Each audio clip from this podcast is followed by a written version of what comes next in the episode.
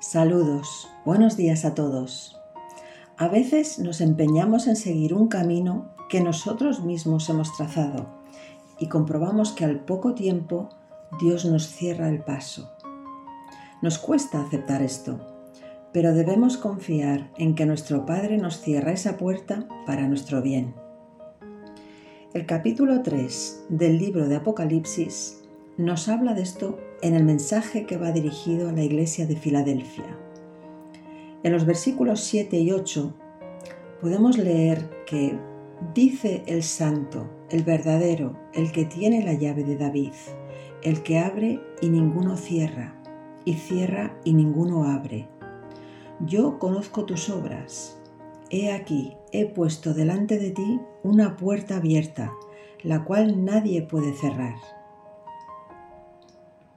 este pasaje nos dice que Dios abre puertas que nada ni nadie puede cerrar y que cuando Dios cierra una puerta, tampoco hay ningún poder que pueda volver a abrirla.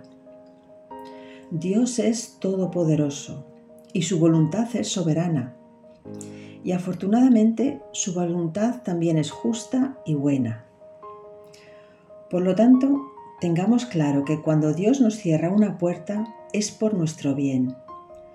Cuando escuchamos un no o vemos que nuestras oraciones no tienen respuesta, muchas veces lo percibimos como una objeción de Dios.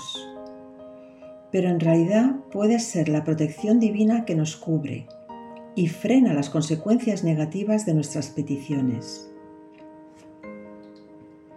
Una puerta cerrada no debería causarnos una sensación de desilusión Veámoslo más bien como una intervención divina para manifestar su voluntad, a su manera y según sus tiempos, y siempre para nuestro bien. Si aprendemos a dar este giro a nuestra limitada percepción humana, podremos evitar ese desencanto o esa frustración que viene muchas veces del fracaso. Dios nos ama tanto que quiere que disfrutemos de los planes y propósitos que Él tiene para nuestra vida. Incluso cuando esto implica cerrar algunas puertas que creemos que Él debería mantener abiertas o cuando implica abrir algunas puertas que nosotros ni percibimos como posibles oportunidades. Los planes de Dios siempre son más elevados que los nuestros. Recordemos que la protección divina siempre anulará y sobrepasará los deseos y anhelos que tenemos para nuestra propia vida. Nuestras mejores intenciones palidecen en comparación con los grandes planes de Dios. A veces cogemos caminos que no son malos en sí, pero que son una distracción, nos alejan de Dios. Él quiere toda nuestra atención y quiere una relación íntima con nosotros. Él quiere oír nuestras peticiones y aunque vayan por mal camino no le molestan ni le ofenden.